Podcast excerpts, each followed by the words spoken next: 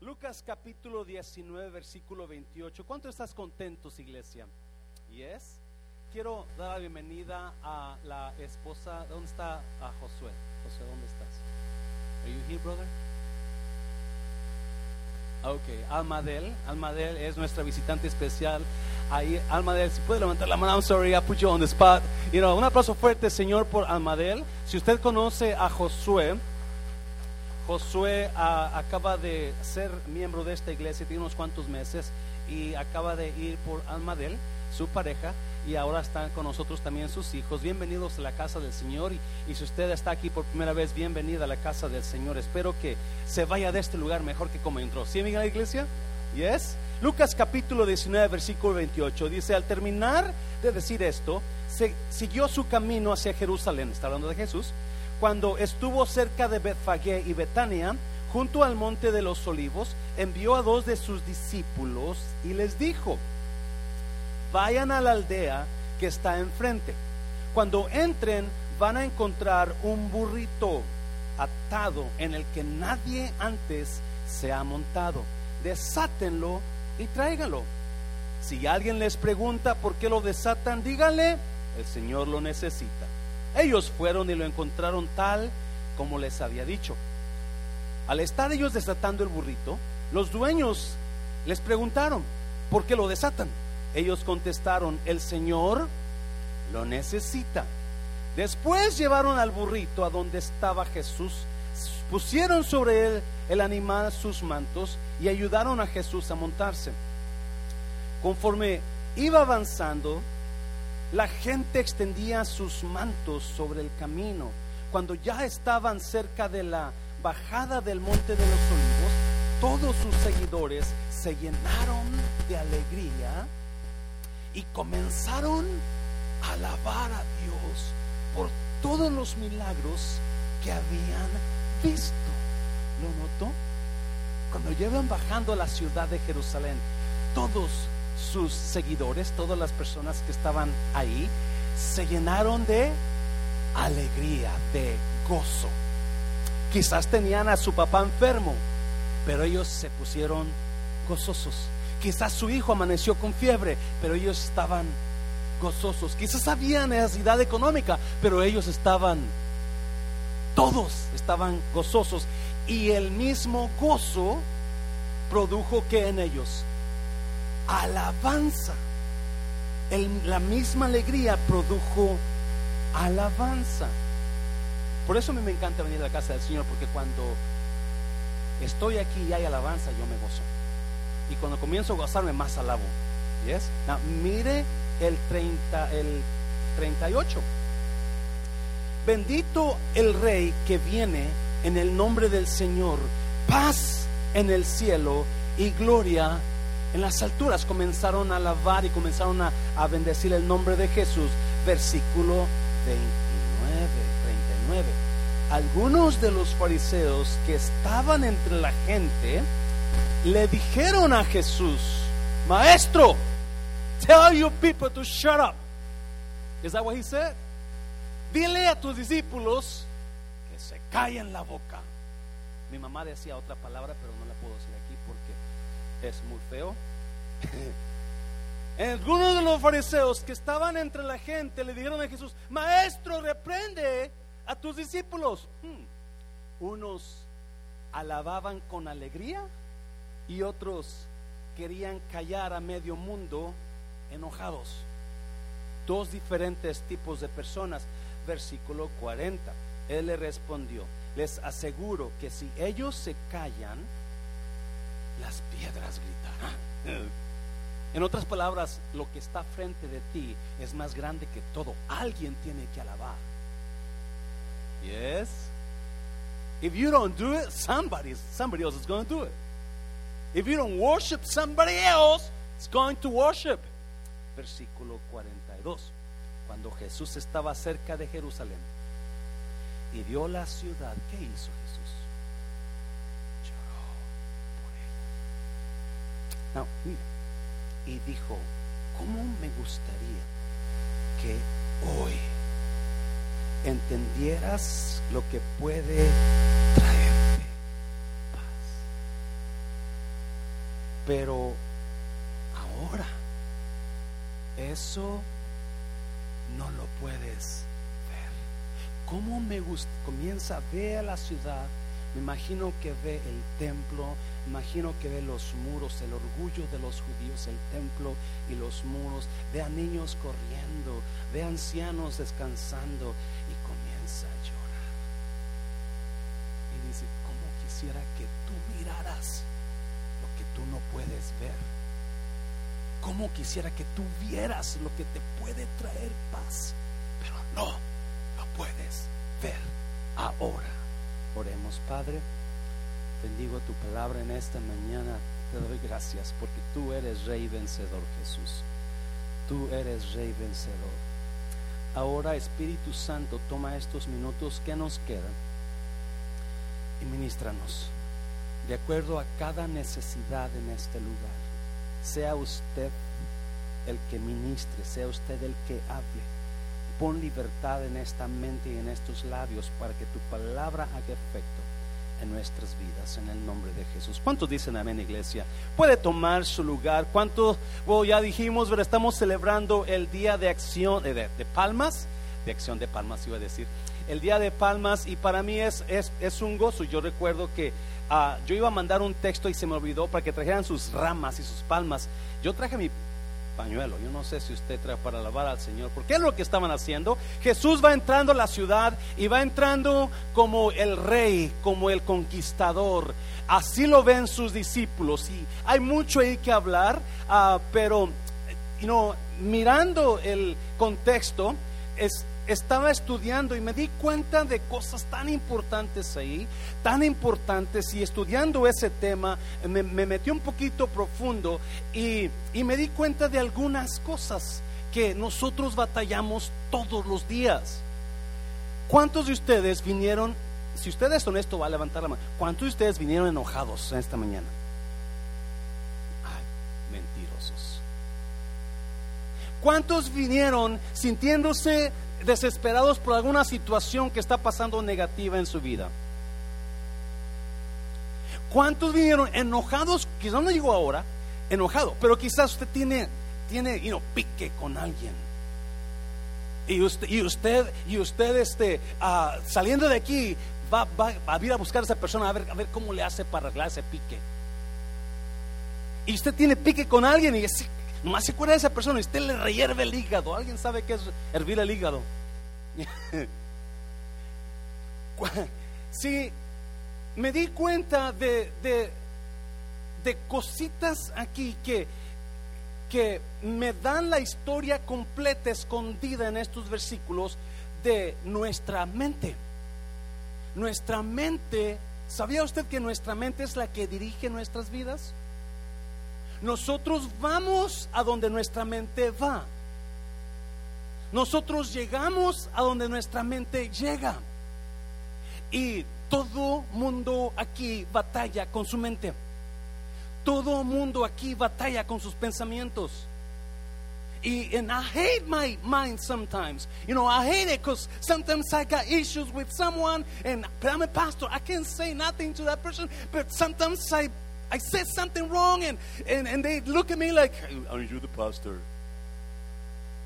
A veces quiero decir cosas, pero me detengo. A veces las digo y las digo bien suavecitas y, y las más bonitas, bonitas, pero aún así se ofenden.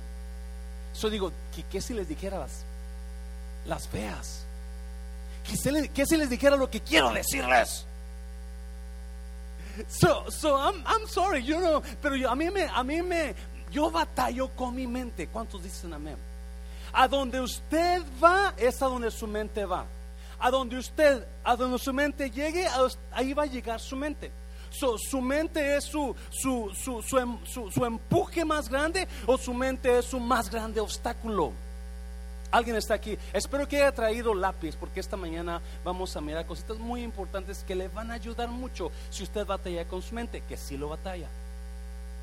Si usted mira el contexto, Jesús va caminando en su burrito y va caminando y cuando ya va bajando a Jerusalén, entonces los discípulos comienzan a gritar, oh, se, se, se, se, llenan de gozo, de alegría, Osana, bendito el, bendito el rey que viene y comienza a aventar sus, aventar sus, sus, sus trapos, sus, sus ramas y sus palmas en el camino, alabando al Señor en, en gozo, en alegría están bien gozosos porque ven a Jesús como el rey, ven a Jesús como el enviado de Dios, ven a Jesús como el salvador. ¿Alguien me está mirando?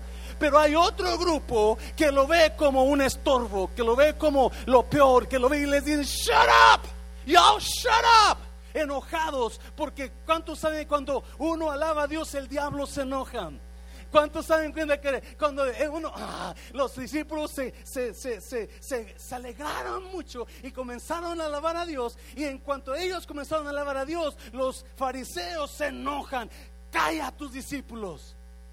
El diablo lo quiere ver callado a usted. estamos mirando dos grupos mirando la misma cosa, pero con diferentes ángulos. Los discípulos miran a Jesús como el Rey Salvador, pero los fariseos lo miran como un estorbo para ellos. No solamente eso, pero cuando Jesús va bajando ya para llegar a Jerusalén, nunca he ido, pero si Dios quiere pronto lo voy a hacer. Ve a Jerusalén y comienza a llorar. ¿Sabía usted que Dios llora por usted? Y llora por usted cuando usted no lo reconoce como Dios. Oh Jerusalén, dice, si tan solo entendieras este tu día, ¿quién te podría traer paz? Pero ahora, ¿qué dijo? No lo puedes ver ahora no lo puedes ver. En otra versión dice, porque está oculto a tus ojos. So, miramos las cosas de diferentes maneras. Dos grupos diferentes mirando lo mismo, interpretándolo totalmente distinto. Jesús mirando a Jerusalén y acusando a Jerusalén que lo que él era, ellos no lo miraron. Y porque no miraron quién era Jesús, destrucción viene a sus vidas. ¿Alguien me está oyendo, iglesia? Porque no miraron quién era Jesús, destrucción viene a sus vidas. Si usted sigue leyendo, está hablando de la destrucción de, Jerusalén por los romanos. Porque no entendieron ese momento. Porque no miraron la cosa correcta del ángulo correcto. Se lo voy a decir de esta manera. Estaba estudiando esto y los, los psicólogos tienen este término. Dice, es un término que se le llama sesgo conectivo. Sesgo conectivo, que es un filtro que la gente usa y ese filtro que ellos tienen los hacen ver las cosas distorsionadas. No sesgo, sesgo conectivo es un filtro en su mente donde cuando van, ven ellos algo, porque ellos batallan con eso, con el sesgo cognitivo, ese filtro hace que ellos vean ese algo distorsionado, no es la verdad, lo ven mentira. Si esa pared es blanca, pero yo, yo batallo con el sesgo cognitivo, automáticamente yo la voy a ver negra. Por eso había un grupo que miraban a Jesús como la verdad, como el rey. Pero había otro grupo que miraban a Jesús como impostor. Dos grupos distintos. Jesús era el rey y es el rey. Y hubo un grupo que lo miraba correctamente, pero hay otro grupo que lo mira de otro ángulo. Now, el sexo conectivo se le llama, es ese filtro donde es un pensamiento premeditado, de acuerdo a los expertos. Pensamos premeditadamente y así actuamos, no mirando la verdad, sino actuando en como yo pienso. pero no me doy cuenta que estoy pensando mentira, porque no estoy mirando eso correctamente. A ver, vamos a ver si lo, si lo, si lo hablamos de esta manera. Sesgo conectivo es una mujer, por ejemplo, una mujer que en su niñez un hombre abusó de ella, ya sea físicamente, sexualmente, emocionalmente, abusó de ella. So, esa niña crece con ese pensamiento que todos los hombres son malos. Y ya premeditadamente actúa y hace decisiones quizás muy injustas contra su esposo, contra su papá, contra alguien más, porque en ella todos los hombres son abusivos. Y eso es lo que el sesgo conectivo, obviamente, apenas comencé a estudiar esto y yo me estaba sorprendiendo por lo importante que es esto en nosotros, porque mucha gente está actuando en mentira pensando que están correctos. Un grupo ve a Jesús y dicen, Él es el rey. ¿Verdad? ¿Sí? Otro grupo ve a Jesús y Él es impostor. ¿Cuál está correcto? ¿Sí? Y eso es, no, Jesús viene y habla a Jerusalén y comienza a llorar y le dice, y le dice, si tan, si tan solo supieras este tu día, ¿quién te puede traer paz? Pero hoy no lo puedes ver. Y eso está en la mente, sesgo conectivo. Es un problema mental en muchas gentes por algo premeditado, algo que pasó en sus vidas y ahora están actuando de esta manera donde están viviendo o están mirando una mentira. Cuando yo tenía siete años, estaba mirando como... Cuando tenía siete años, ah, mis, mis, abuelos paternos me llevaron a vivir con ellos a Guanajuato. Ah, yo me crié en Nayarit, pero mi abuela paterna, cuando yo nací, yo le caí también porque era prieto y chino chino, tenía pelo, ah, y para ella pensó que yo era San Martín de Porres. So, ella, su santo, su santo predilecto era San Martín de Porres. So, automáticamente, ella tuvo como unos 100 nietos. ¿Quién era el preferido? San Martín de Porres. Y y este, so, me voy a vivir con ellos un año, recuerdo, y, you know, hice amigos y me di cuenta que allá en Guanajuato, en aquellos años, en los 70 yo creo, ah, en aquellos años, todas las mujeres iban con sus hijos a la iglesia católica, obviamente, de la madrugada, madrugaban. Usted miraba grupos de mujeres con sus niños, nunca los hombres iban, mm, puros mujeres y niños. Y so, y para ir al, pueblo grande, caminaban como una hora, yo creo, por el camino real. Si usted conoce ya por Guanajuato, hay muchos caminos reales. Uh, so, era un camino largo, recto, que hasta llegar al, al a espejo, estaba la iglesia grande. Uh, me acuerdo que una noche, un sábado, los jovencillos, yo, me, yo, yo, era bien chiflado, como era el favorito, yo, yo sé lo que quería, era chiflado, fumaba a esa edad, su pastor fumaba a siete años. Ah, era, era tremendo. Y este, dice, por creció feo por eso, pastor, usted, por el cigarro. Y un día en, la noche, un sábado noche, nos pusimos de acuerdo los jóvenes, yo andaba con ellos, yo chiquillo, ellos de 18, 20 años, y dijimos, vamos mañana, vamos a jugar carreras, vamos a ir a la iglesia, pero el que vamos a, a salir de aquí, de tal lugar, en los caballos, y el que llegue primero a la iglesia, come gratis todo el día. Y pues yo bien emocionado porque mi abuelo tenía una yegua negra. Y esa yegua era rapidísima. So, al siguiente mañana, eh, el domingo tempranito, nos vamos, nos ponemos en línea todos los muchachos y a la, al, 3, corre y, saltamos los caballos. No, mi yegua, uf, los dejó lejos. Y yo dije, comida gratis todo el día ya para llegar al pueblo, espejo, eh, veo un grupo de mujeres con sus niños caminando por la orilla del camino. Pero iban pasando donde está un, charquito de agua. y no grande, un charquito de un, un metro, yo creo así, no muy grande. Yo veo a las personas caminando y veo el charco de agua. Y enseguida digo, me va a tumbar la yegua ahí. Todavía no llegaba yo y ya estoy pensando, me va a tumbar la yegua. So ahí voy corriendo. Cuando llego al charco, ¿qué creen que pasó? Me caí. Yo no sé por qué, yo no sé cómo me caí, pero yo me caí. Porque en mi mente yo decía, va a tumbar la yegua. So, allá en Guanajuato, si ustedes de pueblo de Guanajuato, antes, no sé ahora, había cercas de piedra. ¿Qué hacían las cercas de piedra, man? A ver. Y, y, pero algunas cercas estaban chiquitas, otras estaban grandotas. Donde yo vivía eran chiquitas.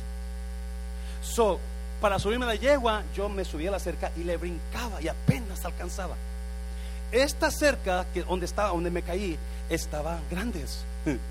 So, so, ah, y la gente, cuando, obviamente la gente que, que iba pasando, cuando me miró que, que yo me caí, pues comenzaron a reírse, ¿no?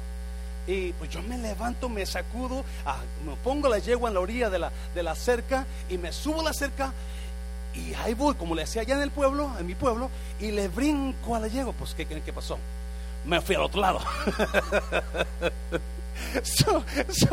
La gente pasaron los demás y me ganaron, no, no, no comí gratis. Lo que quiero decir es que en mi mente yo, yo dije me voy a caer y eso cae, eso pasó. Porque el sesgo conectivo se puso a trabajar. Y es lo que quiero, hasta, a esta prédica le he puesto a destruyendo pensamientos destructivos he estado estudiando la palabra, eh, eh, compré un libro para traerle esto, porque cuando leí estos capítulos de, de estos versículos, yo estaba buscando algo para darle de, Día de Palmas, pero encontré esas cositas ahí, dos tipos de personas que ven lo mismo, lo interpretan diferente. Lo interpretan diferente. Y muchos de nosotros hemos mirado lo mismo y no hemos reconocido lo que nos puede traer paz en nuestras vidas. A veces miramos el Evangelio como algo que nos va a traer y nos burla, la gente se va a reír, no, pero eso es lo que le puede traer paz a usted. Y Jesús lloró, lloró sobre eso, lloró sobre Jerusalén, porque Jerusalén no pudo reconocer quién era Él, quién era Jesús. Y no sé si aquí en esta mañana alguien venga con pensamientos que lo están destruyendo están batallando con sus pensamientos. Si usted nota una cosa, cuando la gente comienza a adorar, a alabar a Jesús, you los, los, los, um, los seguidores decían alegremente, bendito el que viene, el, el, rey, bendito el que viene en el nombre del Señor. Y los fariseos, los fariseos enseguida quisieron callar a la multitud. Porque, escuche bien, personas personas con problemas mentales, no que esté loco, no, simplemente usted batalla con su mente. Su mente lo hace enojar mucho, su mente le, le, echa pleito seguido, está batallando con las cosas. Los fariseos pensaron mal de Jesús en lugar de mirar la solución para sus problemas. Se lo voy a repetir.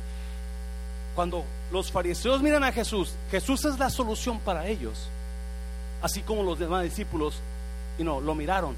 Pero cuando los fariseos ven a Jesús, en lugar de verlo como la solución, lo ven como problema. Y muchos de nosotros, Dios nos ha puesto en lugares que son la solución o personas que son la solución para nosotros, pero en lugar, así como los fariseos, en lugar de verlos como la solución, los vemos como problemas. Y eso es lo que a mí me, me impactó. So, you know, otra vez, la prédica se llama derrotando, destruyendo pensamientos destructivos. Quizás hay personas que están batallando mucho con eso. Voy a mirar, voy a hablar de tres principios para que usted destruya esos pensamientos para que usted se libere. Obviamente va a ocupar usted poner estos principios por práctica.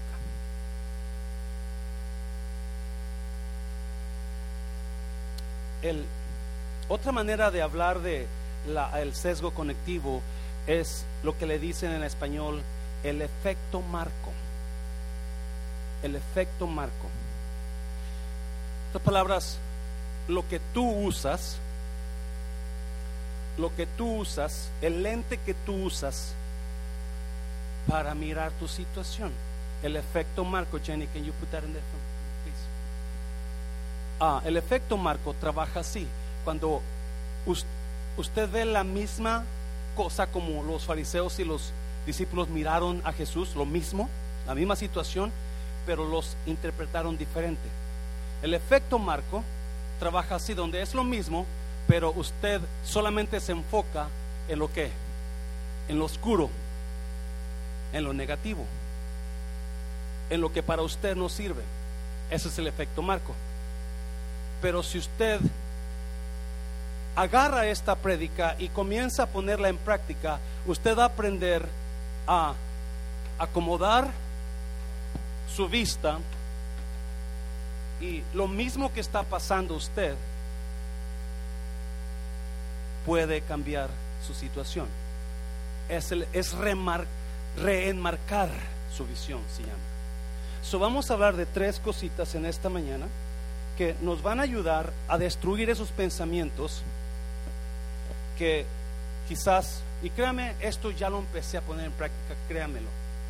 Yo ya lo comencé a poner porque aquí enfrente de mí hay gente que me cae tan mal y que todo el tiempo está pensando mal. No es cierto, no es cierto. Pero hay cosas ciertas en eso. No, vamos, número uno. Número uno. Tres principios para que usted destruya esos pensamientos negativos o destructivos que usted está teniendo. Tres principios. Número uno Número uno, agradezca a Dios por lo que no pasó. Para que comience usted a librarse de pensamientos destructivos, siempre hay cosas que no pasaron porque Dios las detuvo. Dios está totalmente activo en su vida 24 horas al día, 7 días a la semana. Y para que usted pueda comenzar, créame, se va a llevar un trabajo, pero yo se lo recomiendo. Recomiendo que usted comience a agradecerle a Dios por lo que no pasó. Por ejemplo, you know, hay la historia de una muchacha, 20 años de edad, está en el colegio, vive en el colegio y a los cuando terminan los los exámenes finales, viene a la casa y habla con su mamá y su papá. Y viene bien triste y los, les habla a sus padres y les dice, siéntense por favor, quiero confesarles algo. Y la muchacha empieza a temblar. Dice, no me diga nada hasta que yo termine, por favor. Me da mucha pena decirles, pero esto es mi situación. Y so comienza. Sucedió que, you know, hace unas semanas atrás fui a un bar, conocí a un muchacho, tomamos mucho, se fue a mi departamento y estoy embarazada. Los padres. Ah, lo bueno es que él piensa casarse conmigo. Lo malo es que todavía no termina su, su, tiempo de prisión. So, cuando salga, porque lo metieron otra vez a la cárcel, cuando salga de la cárcel, quizás nos casemos. Pero como no tenemos dinero, quizás nomás vamos a vivir juntos sin casarnos. Y la cara de la mamá y el papá se ponen rojos y ella espera el golpe. Y dice, no es cierto, no es cierto. Eso no es cierto. Lo que sí es cierto es que troné los exámenes. Solo lo que le estoy diciendo es que pudo haber sido mucho peor. Alguien lo agarró, no lo agarró. Pudo haber sido mucho peor. Y algunas personas de nosotros estamos pensando estamos pensando que nuestra situación es de lo peor, es horrible, es esto, pero Dios le dice, pudo haber sido mucho peor, porque yo te protegí, porque yo te cuidé, porque yo proveí todavía, eso pudo haber sido mucho peor, pero tú no entiendes, y estás con esa mentalidad, estás, estás odiando tu vida, odiando tu pareja, enojado con quien vives, enojado con tus hijos, odias tu carro, odias todo lo que está pasando contigo, pero no te das cuenta que pudo haber sido mucho peor, porque Dios está activo totalmente en tu vida, Él te cuida de las cosas peores que te pueden pasar, Él te protege, Él te da cuando todavía quizás no tiene que darte, pero te da más de lo que puedes. Y si usted no entiende esto, usted ya perdió, porque pudo haber sido. Mira, mira, Malaquías capítulo 3, versículo 11. No dejaré que las plagas destruyan sus cosechas y sus viñas. No dejaré, está hablándole al pueblo de Dios, no voy a dejar, yo voy a parar las plagas, yo voy a parar el ataque, yo voy a parar la, la, la, la, cuando vengan los animales a quererte comer tu fruto, no, no los voy a dejar que te toquen. Yo voy, no lo vamos a mirar. Él lo hace, Dios lo hace solo. No lo vamos a ver cuando lo haga, pero Dios promete que Dios va, no plaga, no tocará tu morada, porque hay cosas que Dios no permite que te ataquen, hay cosas que Dios no permite que te pasen y nosotros estamos enojados con Dios porque miramos todo de lo más peor y estamos tan aguitados en la vida y enojados con mi pareja y enojados con fulano porque no miramos que eso los pero allá está el sol y si lo podemos remarcar, si podemos cambiar el marco de nuestra visión a donde eh, debe de estar en Dios, entonces nuestra mente va a poder ser libre de pensamientos destructivos. ¿Qué piensa de su pareja usted? Puede haber sido peor. Su pareja puede estar con otra persona ahora, pero ahí está con usted. ¿Yes? ¿Qué piensa de su situación económica, pudo haber sido peor. Pudo haberse quedado sin casa, sin carro y andar caminando en el autobús. Pero Dios, si, si podemos agradecer por las cosas que Dios detuvo, porque hay cosas que Dios detuvo de que nos afectaran, aunque no lo miramos. Dáselo fuerte al Señor, dáselo fuerte. Oh Jerusalén, dice Jesús, si pudieras entendido, haber entendido lo que hoy es para ti, que te puede dar paz. ¿Qué es lo que usted está renegando en la vida? Siempre pensando lo peor, siempre enojado, siempre, siempre, y no, no, otra vez, esas mujeres que fueron abusadas por un hombre, ¿quién las termina pagando? Su esposo. Por alguien que hizo algo, porque usted está distorsionando lo que está mirando. Número dos. Número dos. Remarque su visión. Remarque su visión.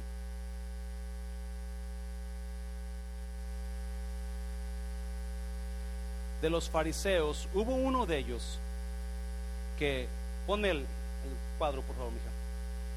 Hubo uno de ellos que entendió quién era Jesús, pero de ahí otro, no, no, no, no, no sé de la Biblia que diga de otro, Nicodemo. Porque él pudo reenmarcar lo que él miraba, cómo miraba las cosas. Sí, muchos de ustedes están mirando lo oscuro que está ahorita, lo feo que está ahorita, el desastre que está con su matrimonio, oscuro, feo nada brilla en ese momento. Muchos están enfocados en eso y su mente está frustrada y frustrada y frustrada y frustrada y frustrada porque no se ve luz. Y usted está enfocado en lo que está pasando ahora. Su enfoque nada más es la oscuridad. Pero si usted reenmarca su visión,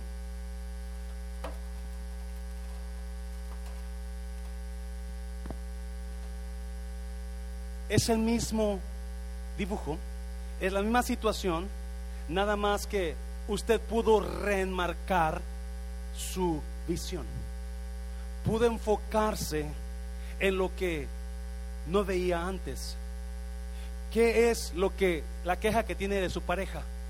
Esa queja, si usted la reenmarca, usted va a mirar lo bueno de su pareja. en lugar de ver todo lo negativo de esa persona con lo que usted no aguanta, si usted la remarca, si usted cambia su manera de ver las cosas, entonces algo va a pasar en usted, donde automáticamente va a decir, gracias a Dios por mi pareja. Dáselo fuerte, dáselo fuerte. ¿Alguien me está siguiendo, iglesia? Mire el versículo, mire, está precioso. Capítulo 1 de Filipenses. Pablo en la prisión. Pablo, el que podía mirar, cuando estaba mirando lo negativo, podía reenmarcar y ver lo positivo de las cosas. Hermanos, quiero que sepan que lo que me ha pasado ha servido para que se conozca más la buena noticia de salvación. Si usted conoce Filipenses, Pablo está escribiendo de dónde? De la cárcel. Él está encadenado a unas cadenas, no puede moverse. Y por si fuera poco, cada ocho horas le ponen a soldados encadenados con él para asegurarse que Pablo no se vaya, no se escape. So, cada ocho horas tiene soldados uno a cada lado, atado a ellos. Y Pablo les habla a los filipenses y les dice, esta situación negativa me ha servido para proclamar el Evangelio. ¿Lo está mirando? Hermanos, quiero que sepan que lo que me ha pasado ha servido para que se conozca más la buena noticia de salvación. Mire, versículo 13. Toda la guardia de palacio y los demás saben que llevo cadenas porque sirvo a Cristo. 14. Además, mis cadenas, mis que, mis cadenas han servido para animar a la mayoría de mis hermanos en el Señor a no tener miedo de dar a conocer el mensaje. Alguien está agarrando. Pablo puede haber dicho, hermanos, yo dejo el Evangelio. Hermanos, yo renuncio a Jesús.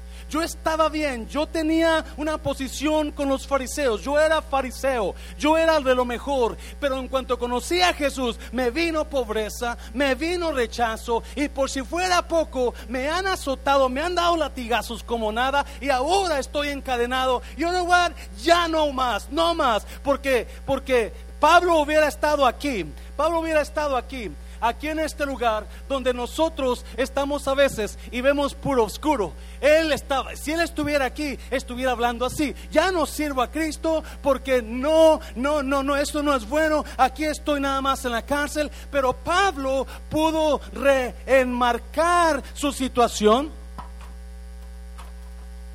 Ya estoy, ya estoy mejor, ya estoy mejorando. Pude remarcar su situación y dice, les aviso una cosa, que mis prisiones, mi dolor, mi prisión ha servido para proclamar que el Evangelio y mis cadenas han servido para animar a los demás hermanos.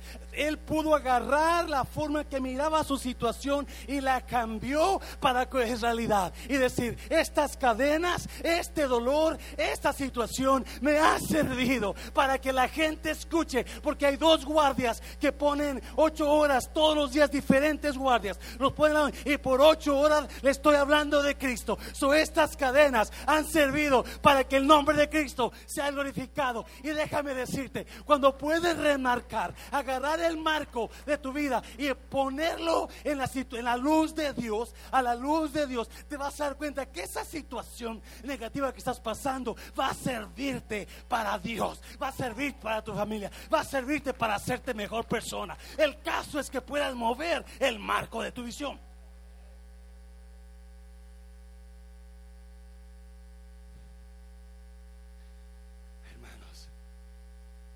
Se preocupen. Yo estoy bien chévere. Estoy viviendo el tiempo de mi vida. Ellos piensan, los romanos piensan que yo soy el prisionero. No se dan cuenta que ellos son los prisioneros porque me están, me atan a mí y están ahí escuchándome ocho horas hablarles de Cristo. Y ahora todo mundo, usted lo todo mundo conoce a Cristo. Y los que antes no se animaban a hablar de Cristo, cuando ven mis cadenas, eh, mis cadenas les han servido. Oh, la situación que usted está pasando negativa, si la remarca, si la remarca, la mueve el marco, usted va a ver que eso es una bendición de Dios. Oh my God. Oh, dáselo, dáselo fuerte, dáselo fuerte.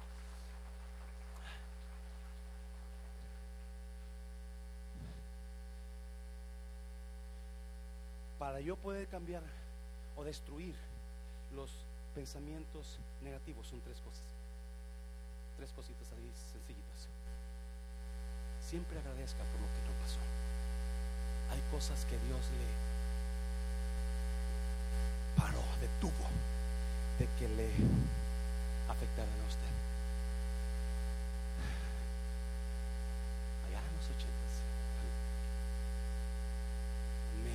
Con una muchachona. Era un poquito mayor que yo, pero no importaba. Oh my God. No importaba, me ilusioné y luego trae carro del año ella. Y yo indito del rancho. No importa. El problema cuando conocí a su papá. Y su papá me sacó la ley. ¿Quién eres tú? ¿De dónde eres? ¿En qué trabajas? ¿Cuál es tu empleo? ¿Cuál es tu profesión? Pues yo lavo platos y...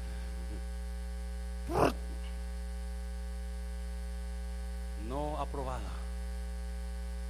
Con los años supe que ella se casó con uno de su nivel. Al tiempo supe que tuvieron hijos. pasaron los años, 25 o 30 años después. Estoy en el aeropuerto. Estamos chequeando pasaportes porque estamos vamos a ir para México en un, avión. Estoy checando documentos, pasaportes, y hay una línea enfrente de mí y los agentes, y escucho mi nombre, José Luis. No sé quién sería, seguí. A los tres minutos, José Luis, y ella vino enfrente. Y yo me quedo mirándola y dije, ¿quién es ella que conoce mi nombre? No la reconocí. No la reconocí por el cambio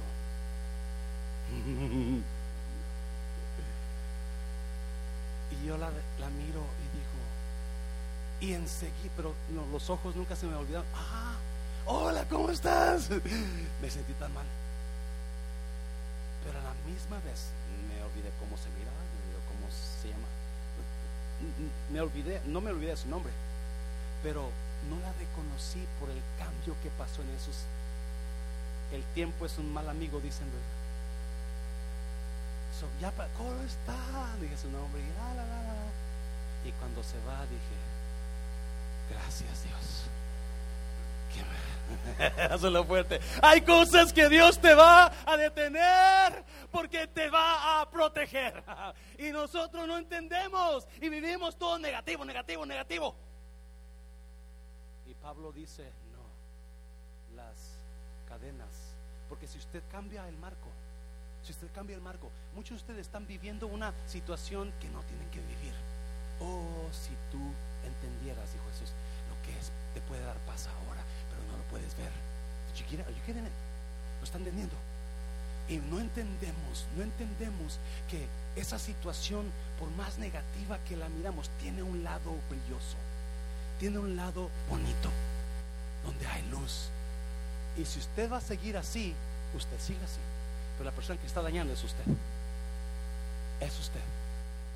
Una persona me llamó y me dijo, a mi esposo, siento que me está engañando otra vez. Y, y cómo sabe, no, es que ya lo siento aquí, ya lo siento aquí. No.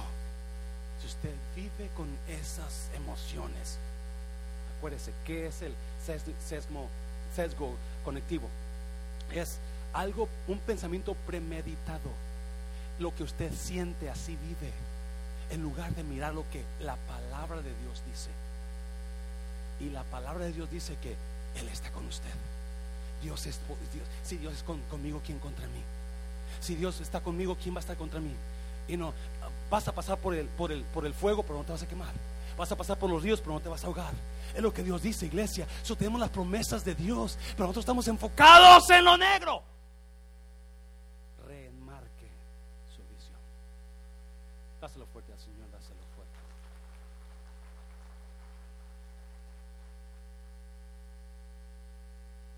Dígale a alguien, pudo haber sido peor, hermano. Pudo haber sido peor. ¿Sabe usted que el año pasado aquí estaba otra iglesia? En la tarde, pero aquí ya no los ve y no mm, siento mucho lo del pastor. ¿Qué pasó con ellos? Tuvieron que cerrar. Aquí pudo haber sido peor. Aquí estamos. Aquí estamos. Dáselo fuerte, dáselo fuerte. Ya. Pudo haber sido peor. Si usted se enfermó de COVID, pero aquí está esta mañana, pudo haber sido Yes. Yeah. Usted se desanimó feo el año pasado, pero aquí esta mañana puede haber sido. Yes, dáselo fuerte. Yes, gracias Dios por lo que no pasó.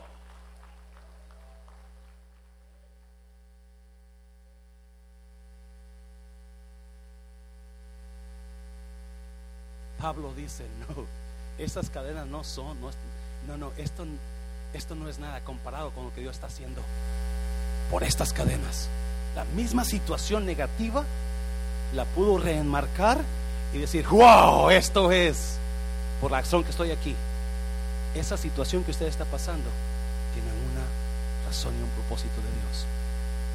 Y si usted no lo puede ver, si usted está enfocado, ponla, amigo, ponla, ponla, ponla. Si usted está enfocado en lo negativo, ahí, usted no va a poder ver así como Jerusalén. Por eso Jesús lloró, lloró y dijo, my God, my God, no pudiste ver, yo te puedo traer paz. Y tanta gente que... Número tres. Número tres. Busque la bondad de Dios. Busque la bondad de Dios. La Biblia dice que Dios es bueno. ¿Yes? Él no es malo y no es injusto. Él hace salir el sol sobre buenos y malos. Mira la pareja que está con usted, dígale, también contigo tiene misericordia. Él hace llover sobre justos e injustos, porque Él es bueno. Él es bueno. Mira el salmo, mira el salmo. Probad, probad y ved que el Señor es bueno. Cuán bienaventurado es el hombre que en él se refugia. Probad y ved que Dios es bueno. Prueba, busca la bondad de Dios.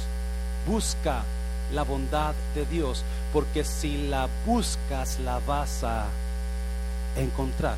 Mateo 7 dice que el que toca, se le abre, el que busca, halla, y el que pide, recibe. El problema es que a veces tocamos las puertas equivocadas, buscamos lo que no debemos de buscar o pedimos lo que no debemos de pedir. ¿Yes? ¿Ahí está conmigo?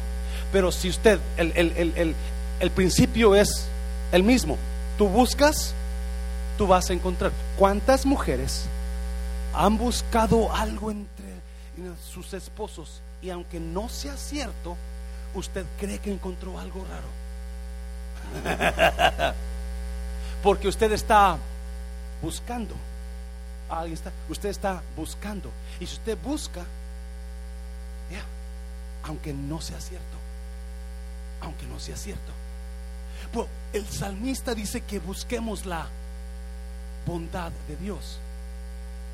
Porque si la buscamos, la vamos a encontrar. Si me está hablando? So, ¿qué, es lo que, ¿Qué es lo que tengo que hacer? En lugar de buscar lo negativo, vamos a buscar lo bueno de Dios. Y en mi mente, aunque, ahí ponla amiga, ponla, ponla, ponla, ponla, ponla, ponla. En mi mente, aunque yo diga, men, yo no aguanto este, e, este esposo, no aguanto esta mujer, no, no, no, pero la Biblia dice que Dios es fiel, ¿sí? Y no, entonces si lo puede cambiar a el otro allá y, puede decir, no, aunque mi esposo no está ahí todavía, pero yo sé que con la ayuda de Dios va a cambiar, aunque mi esposa es bocona, pero yo sé que con la ayuda de Dios va a cambiar, lo va a cambiar y va a buscar la bondad de Dios, aunque mis finanzas no están bien ahorita, la Biblia dice que Dios tiene buenos planes para mí, aunque la cosa no se vea bonita, la Biblia dice que Dios es bueno conmigo, me está viendo, dáselo fuerte al Señor. El problema es que nosotros buscamos lo peor en lugar de buscar la bondad de Dios.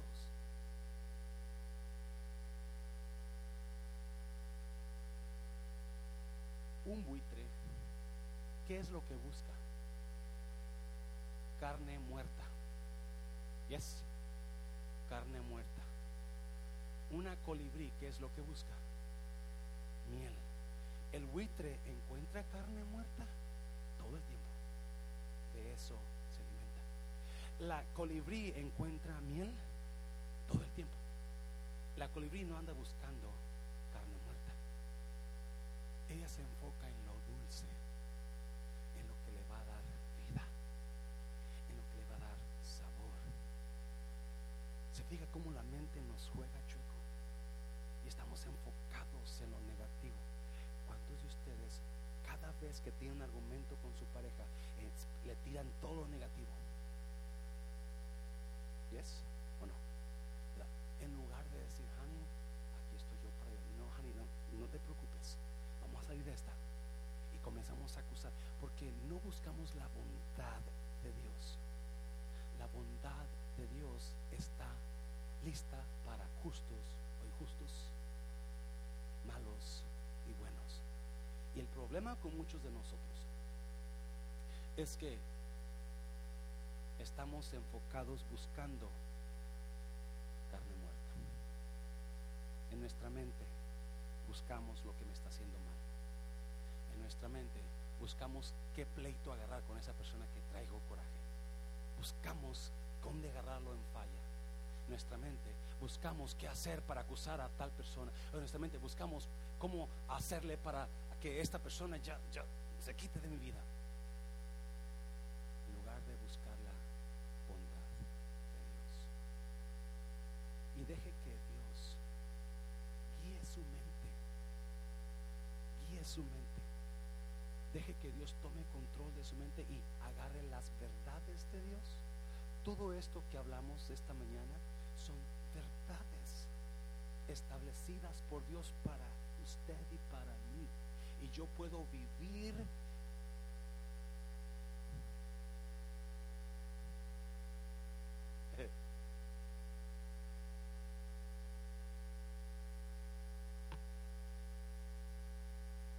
No importa qué tan oscuro esté aquel lado. Y, me esté, me esté, you know, yo voy a decidir reenmarcar mi situación. No importa qué tanto problema tenga acá abajo, yo voy a subir arriba y voy a decir, y no buscar lo bueno de Dios. Voy a darle gracias a Dios por lo que no pasó. Voy a, a reenmarcar, voy a darle gracias a Dios por lo que Dios está haciendo en mi vida y lo que no estoy mirando, pero lo está haciendo Él. Y yo puedo vivir aquí, no importa cómo esté otras áreas de mi vida, pero este es Dios para mí. Y voy a enfocarme en eso. Dáselo fuerte al Señor, dáselo fuerte. Pásenlo músicos, por favor. Pasen los músicos. Pues probad y ved que Dios es bueno.